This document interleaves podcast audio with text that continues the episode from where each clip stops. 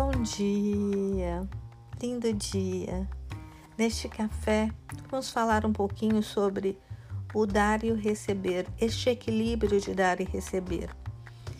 Dar muitas vezes é mais fácil do que receber, porque implica uma situação de superior. Porém, entre o dar e receber é preciso que exista um equilíbrio porque os dois são igualmente necessários para uma boa relação. Seja qual for o relacionamento, e principalmente o relacionamento de casal.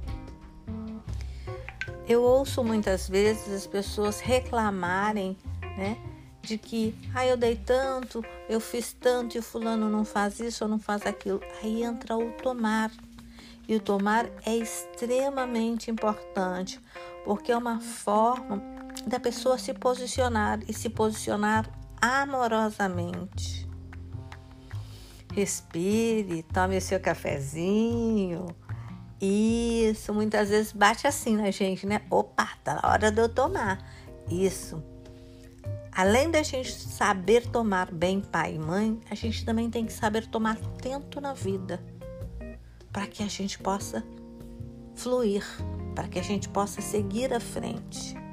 Quando a gente toma a vida da gente por inteiro, a gente é adulto e a gente é responsável. Não tem medo de ser deixado de lado porque falou que não gostou disso ou daquilo, porque a forma de falar é respeitosa, é amorosa, é adulta. Então é tomar a responsabilidade para aquilo que a gente quer.